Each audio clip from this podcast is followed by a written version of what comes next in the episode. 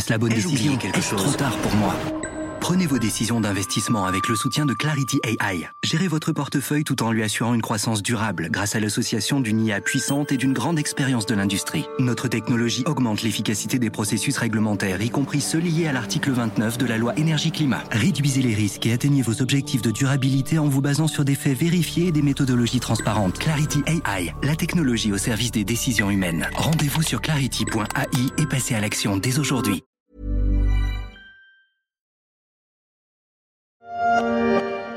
Les pieds dans l'eau, valise sur le dos, ces habitants de Kherson sont obligés de quitter leur maison.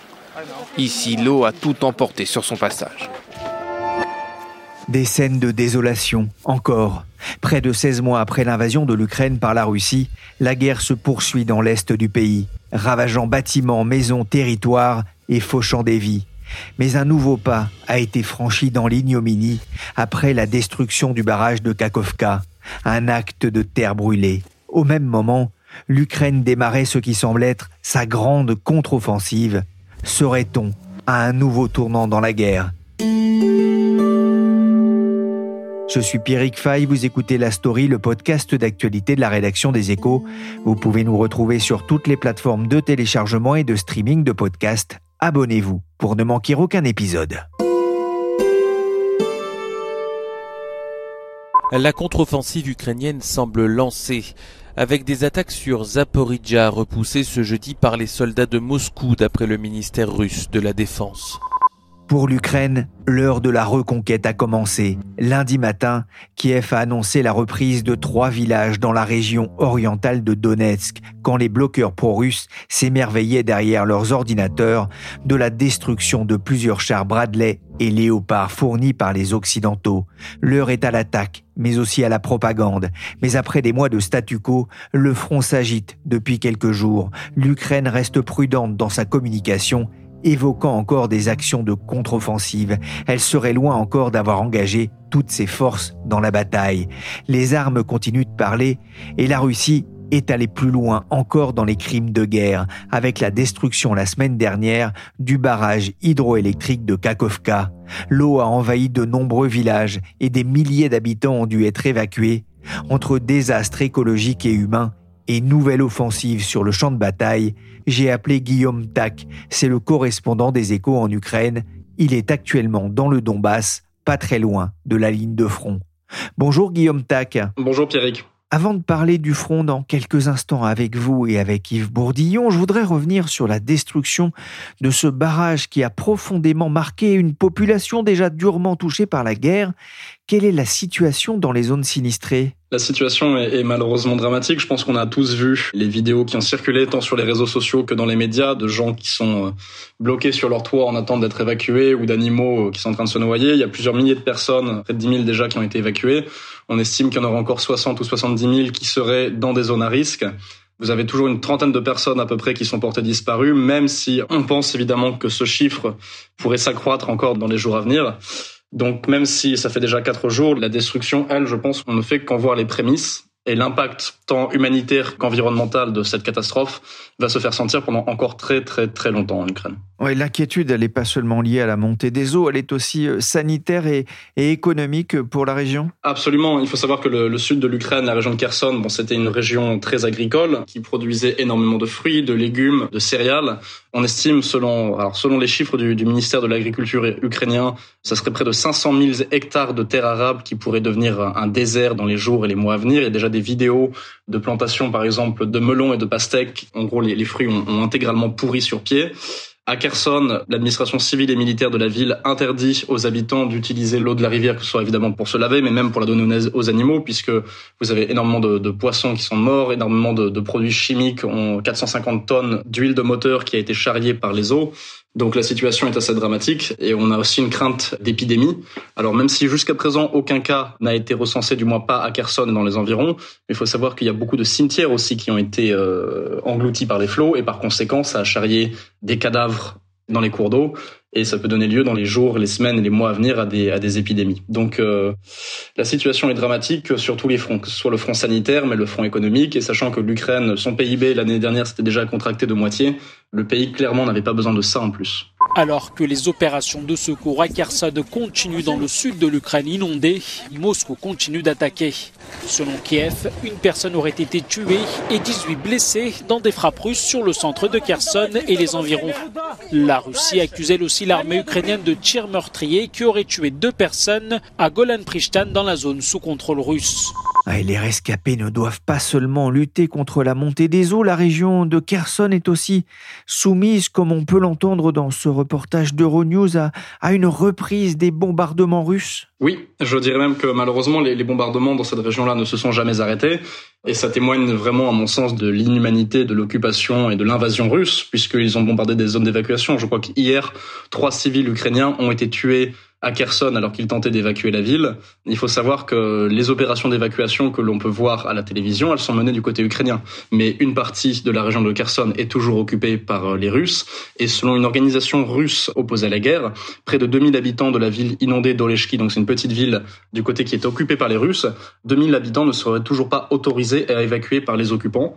Et on a donc des scènes de gens qui sont encore bloqués sur leur toit à plusieurs jours déjà après la destruction du, du barrage, alors que leurs réserves d'eau et de nourriture euh, s'amenuisent dangereusement. Sachant qu'en plus les Russes ne laissent pas les organisations internationales comme la Croix-Rouge accéder au territoire qu'ils occupent, la situation est effectivement très très très difficile et avec les, bombardements, elle est difficile des deux côtés. Le président ukrainien Volodymyr Zelensky s'est rendu dans la région de Kherson où plus de 600 km ont été inondés. Selon Kiev, c'est presque six fois la superficie de Paris. Il était venu apporter son soutien à la population. Дорогі українці, українки, сьогодні був дуже довгий важкий день. Херсон і область, а Миколаївщина, міста і громади нашої Дніпровщини. Mais il a aussi dénoncé l'écocide délibéré de la Russie. La Russie est gouvernée par des sauvages, des sauvages qui sont eux-mêmes la plus grande catastrophe de la planète aujourd'hui.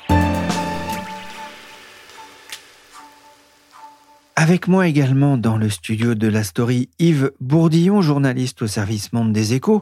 Bonjour Yves. Bonjour. Que sait-on aujourd'hui de cette attaque contre ce barrage? Eh bien, on sait qu'il a cédé euh, suite à une explosion à 2 heures du matin et, et, mardi dernier, et ce qui a provoqué une inondation sur à peu près 600 km puisque le réservoir est assez euh, ample, plusieurs kilomètres cubes euh, d'eau qui se sont déversés. Alors évidemment, se pose la question des responsabilités et tout pointe vers la Russie pour des raisons d'abord techniques, c'est-à-dire que pour détruire un barrage aussi solide, parce qu'il y avait 18 milliards de tonnes d'eau à retenir, donc c'est du béton armé, c'est du ciment, il fallait euh, si un bombardement aérien de plusieurs dizaines de bombes de une tonne euh, que les Ukrainiens n'avaient pas les moyens de faire et qui d'ailleurs n'ont pas été enregistrés par euh, les témoins. Et à l'inverse, un sabotage par les Russes qui occupaient ce barrage depuis un an avec quelques centaines d'explosifs à un endroit névralgique était assez aisé et c'est très probablement ce qui s'est passé puisque on a enregistré une explosion, euh, les témoins oculaires à proximité et un institut de sismologie en Norvège. Donc c'est très certainement les Russes qui l'ont fait parce que il faut reconnaître que ça a euh, des avantages. La conséquence, c'est qu'il y a à peu près 100 km de front qui sont neutralisés. Les blindés ne pourront plus passer pendant euh, deux mois. Et euh, le coût pour la Russie est assez minime, puisqu'on a beaucoup évoqué, par exemple, le fait que la Crimée ne pourrait être plus alimentée en eau, mais c'est faux, puisque le canal qui alimentait en eau la Crimée de, occupée, annexée en 2014, avait été coupé par les Ukrainiens pendant dix ans. Donc la Crimée avait pris l'habitude de s'en passer. Donc voilà la situation. C'est euh, au passage, il faut rappeler que c'est un crime de guerre suivant la convention de l'ONU de 1949. Russian forces destroyed the dam of the Kakhovka hydroelectric power plant. This horrifying act of terror has resulted in a massive ecological and humanitarian catastrophe. Une catastrophe écologique et humanitaire massive, les mots de Denis Shmihal, premier ministre ukrainien, lors d'un discours en distanciel devant l'OCDE. Il accuse la Russie de cet acte terroriste. Yves, que répond Moscou aux accusations? Bien essentiellement que le barrage se serait finalement effondré de lui-même, affaibli par des bombardements ukrainiens, Donc ils ne disent pas qu'il y a eu un raid la nuit en question, mais que le barrage aurait été affaibli par... Euh, effectivement, il y a eu des tirs euh, ces mois derniers, peut-être ukrainiens à proximité du barrage, mais d'une part, ça n'explique pas euh, l'explosion entendue à 2 heures du matin, et, et filmée d'ailleurs, et puis, euh, habituellement, quand un barrage s'effondre, c'est plutôt sur les bords qui sont les zones les plus fragiles euh, dans les accidents euh, civils, on va dire, dans les accidents ordinaires de barrages de par le monde, et non pas pile au milieu, à un endroit très sectionné, très clair. Donc la thèse de l'effondrement accidentel ne tient pas la route.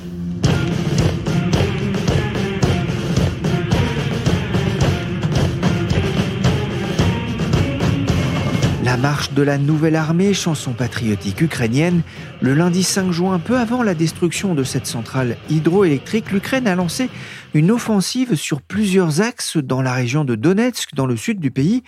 Yves, la contre-attaque ukrainienne a-t-elle enfin commencé après des mois de guerre de position? Bien sûr, elle a commencé le 5 juin et, j'avais dit d'ailleurs deux mois auparavant sur le ton de la plaisanterie qu'elle serait lancée le 6 juin parce que Zelensky a le sens des clins d'œil historiques à 2 heures du matin. Bah, finalement, euh, peut-être que ce n'est pas la bonne explication, mais toujours est-il que elle a commencé le 5 juin dans une première phase plutôt, j'allais dire, timide. Et puis ça s'est intensifié jeudi. Et vendredi, Poutine lui-même a reconnu qu'elle avait été lancée alors qu'il ne commente jamais les opérations ukrainiennes.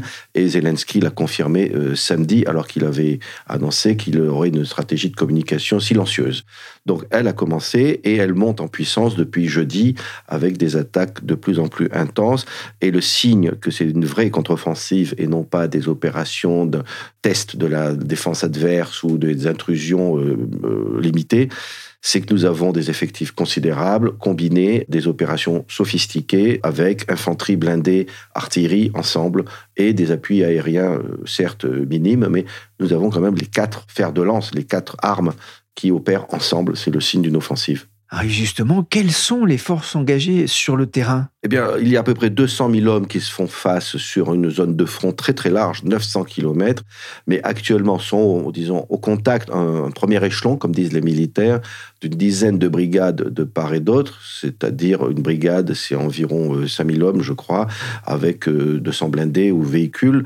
Et actuellement, ça, c'est juste une partie des effectifs. Il y a toutes les réserves qui vont s'engouffrer dans les brèches que créeraient les Ukrainiens ou, du côté russe, venir renforcer les endroits en difficulté. Donc, actuellement, on a ces opérations sur trois axes qui sont premièrement autour de la ville de Barmout, qui avait été repris il y a quelques semaines par euh, la Russie. Donc l'objectif pour les Ukrainiens, c'est de l'encercler pour infliger une humiliation politique à la Russie. Ça n'a pas un axe stratégique, mais ça serait un revers terrible pour le Kremlin, suscitant des règlements de compte à Moscou, très clairement. Le deuxième axe, plus au centre, dans euh, la région du sud de Donetsk, qui pourrait euh, viser vers le littoral euh, dans quelques semaines ou quelques mois, et vers Mariupol, ville symbole que nous connaissons tous, et puis un troisième axe, plus au sud, dans la région de Zaporizhia, avec peut-être la centrale nucléaire en ligne de mire, et aussi la région de Militopol, et là aussi le littoral. Et j'insiste sur le littoral, si les Ukrainiens arrivent à atteindre le littoral, mettons au mois d'août, ils ont quasiment gagné la guerre parce que cette tête de pont, si elle tient, couperait le dispositif russe en deux et toutes les forces russes au sud, c'est-à-dire à Kherson et même en Crimée, ne pourraient plus être approvisionnées en munitions et carburant et ça tomberait comme un mûr. Donc voilà les enjeux de l'offensive actuelle. Yves, l'inondation de la région de Kherson va-t-elle compliquer d'ailleurs la tâche des Ukrainiens? Non, en fait, c'est une catastrophe écologique, peut-être humanitaire, euh, même pas d'ailleurs, puisque même si on peut comprendre le, désarroi des gens qui perdent leur maison, d'une part, le niveau de l'eau commence à redescendre, donc dans quelques semaines, ils pourront peut-être retourner dans leur maison et il y a eu à peu près une dizaine de civils euh, morts dans cette catastrophe. Donc pour l'instant, sur le plan humanitaire, c'est géré, ça mobilise des moyens médicaux ou logistiques, effectivement, mais qui ne sont pas tirés sur le dispositif militaire déployé au nord. C'est-à-dire que, pour résumer, euh, ce qui se passe à Kherson reste à Kherson. Les opérations militaires ukrainiennes au nord ne sont pas privées de moyens pour euh, opérer. Dimanche, Kiev a annoncé avoir repris trois villages dans le sud-est du pays. Nous voyons les premiers résultats des actions de contre-offensive, des résultats localisés, a déclaré un porte-parole militaire. Quel est l'état des forces russes dans la région? Quelle est l'opposition que les forces ukrainiennes peuvent trouver? Alors, dans cette offensive, ou comme vous dites, actuellement à peu près toutes les 4-5 heures, on apprend un village de plus reconquis par les forces ukrainiennes, euh, vidéo géolocalisées à l'appui. Donc il y a une progression, un grignotage où l'armée ukrainienne est en train en gros de percer en deux ou trois endroits la première ligne de défense russe, sachant que la deuxième ligne est beaucoup plus solide, 20 km en arrière. Donc les forces russes sont surtout déployées sur cette deuxième ligne et se replient là où elles estiment ne pas tenir le choc en première ligne. Donc, d'une part, il y a des tranchées, des mines. Les mines sont difficiles à éliminer sous le feu russe. Des dents, ce qu'on appelle des dents de dragon, c'est-à-dire des plots en ciment censés euh, gêner la progression des chars ukrainiens, euh, dont il n'est pas certain qu'ils soient plantés dans le sol, cela dit. Donc, euh, il y a un, dispositif défensif dont on ignore vraiment la, la solidité. En revanche, il y a des unités nombreuses, dont certaines sont constituées de conscrits peu aguerris et qui s'enfuient au premier coup de feu parce qu'ils n'ont pas envie de mourir. On les comprend et euh, dont d'autres, au contraire, sont très aguerris, très professionnels, bien encadrés, notamment la 58e armée russe, une unité d'élite, et qui attend de pied ferme les Ukrainiens. Donc on va rentrer dans le dur dans une semaine, quand les Ukrainiens atteindront la deuxième ligne, et c'est peut-être là que se jouera la bataille, avec là aussi un autre élément, c'est l'aviation, qui pour l'instant entre très peu en opération, mais où les Russes ont un ascendant euh, numérique.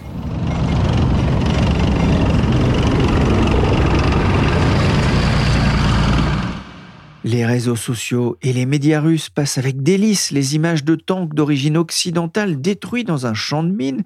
Les forces ukrainiennes vont rentrer dans le dur, vous le disiez, avec des risques de pertes plus importantes? Oui, puisqu'ils vont tomber sur des lignes de défense plus solides, mieux constituées. Alors, au passage, il y a des pertes, parce que la guerre, c'est ainsi. Le tout est de savoir si ce sont des pertes tellement amples que l'Ukraine ne pourra pas continuer son effort. Pour ce qui est des vidéos diffusées par les canaux russes, j'allais dire c'est presque bon signe pour l'Ukraine, parce que finalement, ils passent en boucle sous divers angles, à peu près toujours la même scène, qui est euh, une attaque menée par la 47e brigade ukrainienne, euh, qui a été très mal menée, où ils ont perdu une huitaine de blindés, dont deux chars Léopard 2 d'origine allemande, des engins assez précieux de déminage. Donc là, ça a été un désastre et euh, il y a une huitaine de blindés euh, perdus.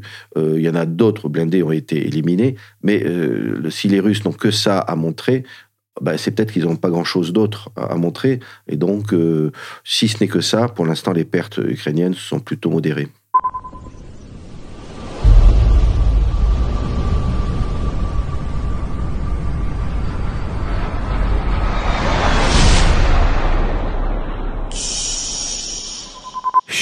La vidéo publiée par l'état-major ukrainien au début de l'offensive, silence radio pour essayer de ménager un effet de surprise. Guillaume, vous avez pu rencontrer des soldats engagés dans la contre-offensive. Dans quel état d'esprit sont-ils après plusieurs mois de vie retranchée Alors, ils sont fatigués. Il faut savoir qu'au cours des derniers jours et des dernières semaines, j'ai rencontré des soldats, notamment de la, 68e brigade Jäger, qui est positionnée du côté de Vougledar, une petite ville minière dans le sud de la région de Donetsk et également des soldats de la 24e brigade mécanisée qui, eux, sont situés dans une petite ville appelée New York, assez étrangement, aussi dans la région de Donetsk. Et les soldats de ces brigades-là, positionnés sur la ligne de front depuis plusieurs mois, doivent en fait contenir les assauts russes pendant que de, de nouvelles brigades, les brigades nouvellement formées, elles doivent mener la contre-offensive. Donc l'état d'esprit de ces soldats, il y a évidemment beaucoup de fatigue. Ils en ont tout simplement marre de cette guerre, marre d'être sur la ligne de front, mais il y a aussi, ils ont aussi conscience que c'est leur obligation. Le commandant d'une compagnie de la 24e, justement, dont le, nom de guerre est Zariad, m'expliquait que selon lui, ils n'ont pas le choix. De toute façon, les Ukrainiens ne peuvent pas reculer, ils ne peuvent qu'avancer pour libérer, comme il le disait, leurs terres, pour libérer leurs familles, pour libérer leurs enfants. Donc même s'il y a beaucoup de fatigue, ce qui est évidemment compréhensible, il y a aussi une sorte d'optimisme, puisque ils pensent qu'avec les, les, nouvelles armes occidentales, avec, avec l'entraînement qui a été dispensé par les pays de, l'OTAN à plusieurs brigades ukrainiennes, il y a la possibilité de, de libérer le territoire. Donc, euh, de l'optimisme et aussi beaucoup de fatigue et un besoin de, de voir cette guerre toucher à sa fin. Ouais, Zariad, hein, qui vous a accompagné euh, effectivement euh, de la 24e brigade mécanisée hein, dans ce petit village de, de New York. On est très loin hein, du New York américain, euh, forcément. Ce que vous avez pu voir d'ailleurs, c'est un village complètement détruit aujourd'hui, ce qui n'était pas forcément le cas il y a quelques semaines. Oui, absolument. Zariad, lorsqu'il nous a emmenés en fait sur les positions, sur ce qu'ils appellent la ligne zéro, donc en fait c'est vraiment les dernières positions ukrainiennes avant le No Man's Et ensuite de l'autre côté les positions russes. On était à la, lisière un peu de, la ville, dans une petite rue résidentielle. Il nous expliquait que lorsqu'il avait amené des journalistes un mois auparavant, l'essentiel des habitations sur place était encore intact. Lorsque je m'y suis rendu, la plupart des habitations étaient détruites euh, ou en tout cas bien endommagées.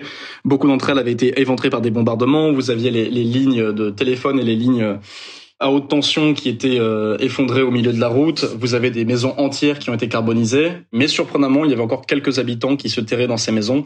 La situation est quand même devenue très difficile et la ville de New York s'est vidée de, de, la majeure partie de ses habitants. Guillaume, la ville de Barmouth a fini par tomber après des mois de pression de la part des troupes russes et surtout de la milice Wagner. Comment cette perte a-t-elle été vécue par euh, les Ukrainiens? Je pense que pour l'essentiel de la population ukrainienne, mais également des soldats que j'ai rencontrés, cette perte était vue un peu comme inéluctable en fait, puisque l'objectif qui m'a été répété à maintes reprises, tant par des soldats que par des civils selon eux, c'était de saigner en fait les troupes russes, de, de, concentrer, de fixer leurs efforts et leurs assauts dans cette région pour les empêcher d'avancer plus avant et de détruire encore d'autres villes et villages.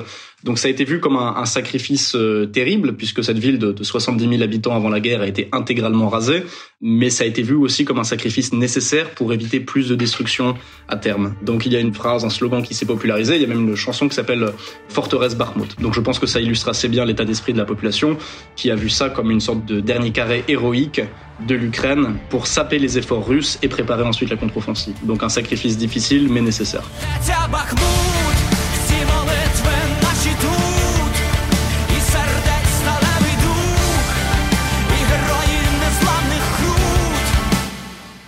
Forteresse Barmouth, Maman, je reste debout, Maman, je suis dans les rangs, chante le groupe ukrainien Antitilla. C'est tout un pays qui se mobilise alors que la contre-offensive a démarré.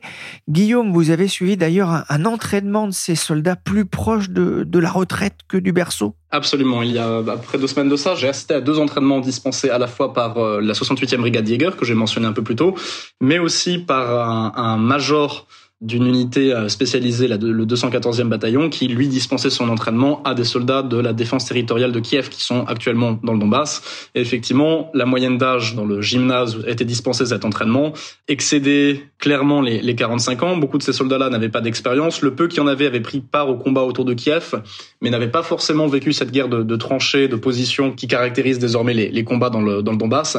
Donc effectivement, c'est assez frappant de voir des personnes qui euh, voilà, potentiellement devraient plutôt profiter de leur retraite que de combattre les armes à la main, mais comme la plupart le disent eux-mêmes, ils le font justement pour que leurs enfants et leurs petits-enfants puissent vivre en sécurité. Et le raisonnement, et ce qui fait sens d'un point de vue tactique, c'est qu'il vaut mieux utiliser les jeunes soldats nouvellement formés, entraînés aux techniques de l'OTAN et équipés d'armes occidentales pour briser les lignes russes au cours de la contre-offensive et compter, euh, bon, on passerait l'expression, compter sur les grabataires pour tenir la ligne en attendant. Depuis des mois, euh, la Russie met une pression permanente sur la population euh, civile aussi via des attaques de missiles et de drones. Ça ne s'est jamais vraiment arrêté? Non, jamais. Je pense que ce qu'il faut pas oublier, c'est que ce genre d'attaque qui peut paraître insensé, fait partie de la tactique russe et pas uniquement depuis le 24 février 2022. Hein. Ça fait longtemps que, que les Russes s'en prennent en particulier aux infrastructures civiles pour démoraliser les populations. C'est ce qu'ils avaient fait en Géorgie, c'est ce qu'ils ont fait en Tchétchénie, c'est ce qu'ils ont fait en Syrie aussi. Ce qui change la donne ici, c'est évidemment l'ampleur aussi de ces bombardements qui se répètent, qui sont prolongés, qui sont effectués à l'aide de drones euh, low cost, hein, qui ne coûtent pas cher à produire, mais qui nécessitent quand même de mobiliser des ressources de défense antiaérienne, qui par conséquent ne peuvent pas être mis à profit par les Ukrainiens pour défendre leurs soldats le long de la ligne de front. Donc c'est une sorte de calcul euh, absolument horrible, absolument inhumain, hein, puisque le résultat final c'est toujours de tuer des populations civiles. Mais les Russes, je pense, rationalisent ça en se disant que en menaçant les civils, ils dégarnissent le front ukrainien de moyens de défense antiaérienne. Donc euh, évidemment, la guerre charrie toujours un cortège d'atrocités, mais il faut dire que la guerre menée par la Russie en Ukraine, il semblerait que les atrocités, ce soit le, le but. Ce n'est pas juste un moyen d'atteindre ses objectifs, c'est l'objectif en lui-même. Eh, Yves, justement, Guillaume parlait de cette pression permanente sur la population civile. La Russie peut-elle poursuivre encore longtemps ce travail de sape? Elle peut continuer, mais à un rythme inférieur à ce qu'elle a pratiqué, qui montre un début de pénurie de missiles. C'est-à-dire qu'elle a un stock de missiles de croisière qui quand même s'est beaucoup affaibli. Jadis, elle tirait des salves à l'automne quand elle a commencé cette campagne d'une centaine de missiles. Maintenant, c'est plutôt une dizaine. Et à vrai dire, cette campagne de tir presque hebdomadaire sur les infrastructures ukrainiennes est à peu près terminé. Maintenant, ils tirent euh, un peu partout. Ils essayent de viser des infrastructures euh, militaires, ce qui d'ailleurs est plus euh, logique. Mais ils s'appuient essentiellement sur les drones iraniens qui sont très nombreux et peu chers, mais qui ne provoquent pas de dégâts. C'est-à-dire, actuellement, on estime que grosso modo, la Russie arrive à envoyer 10 tonnes d'explosifs sur le territoire ukrainien par jour. Enfin, c'est insignifiant. C'est pas ça qui peut perturber grandement un pays de 36 millions d'habitants qui a connu bien pire à l'automne et n'a pas vu sa détermination euh, faiblir. Donc c'est pas là que ça va se jouer. Ce qui va se jouer, c'est est-ce que l'aviation euh, russe va réussir à clouer au sol les blindés ukrainiens et est-ce que la défense antiaérienne ukrainienne va les repousser dans les semaines qui viennent? Un dernier mot, euh, Guillaume. Dans la région inondée, euh, l'Ukraine se prépare déjà à reconstruire notamment le réseau d'eau.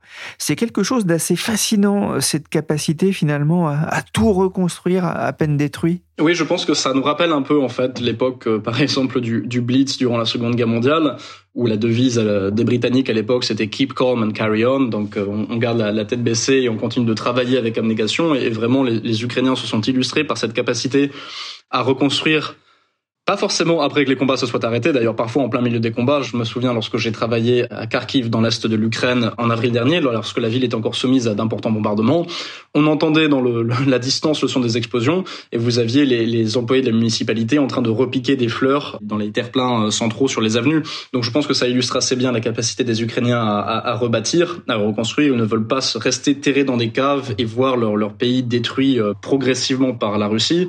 Après, cet effort de reconstruction et cette abnégation, elle est évidemment louable, mais les Ukrainiens ne pourront pas rebâtir leur pays tout seuls. Il faut savoir que l'Ukraine, ne serait-ce que par sa superficie, c'est l'un des plus grands, si ce n'est le plus grand pays d'Europe. La somme des, des infrastructures, des villes, des villages qui ont été détruits et qui sont toujours en train d'être détruits est assez difficile à appréhender en fait si vous ne l'avez pas vu de vos propres yeux. Et donc il va falloir que l'Ukraine bénéficie, selon moi, d'une sorte de plan Marshall après la guerre pour financer sa reconstruction et s'assurer que le pays puisse continuer de fonctionner. Le courage des Ukrainiens ne, suffira pas, il va falloir de l'aide aussi. Merci Guillaume Tac, correspondant des échos en Ukraine. Vous pouvez retrouver ces reportages sur leséchos.fr. Merci aussi Yves Bourdillon, journaliste au service Monde des échos. Ces analyses sont aussi à lire sur le site internet du journal. Cet épisode de la story a été réalisé par Willy Gann, chargé de production et d'édition Michel Varnèche.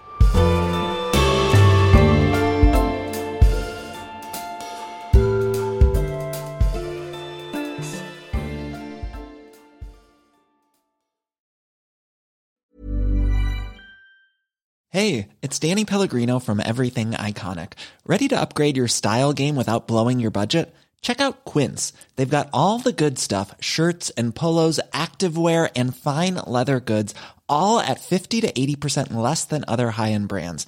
And the best part? They're all about safe, ethical, and responsible manufacturing.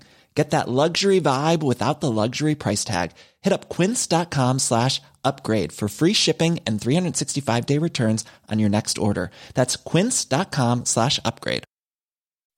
When you make decisions for your company, you look for the no brainers. If you have a lot of mailing to do, stamps.com is the ultimate no brainer. Use the stamps.com mobile app to mail everything you need to keep your business running with up to 89% off USPS and UPS. Make the same no-brainer decision as over 1 million other businesses with stamps.com. Use code program for a special offer. That's stamps.com, code program.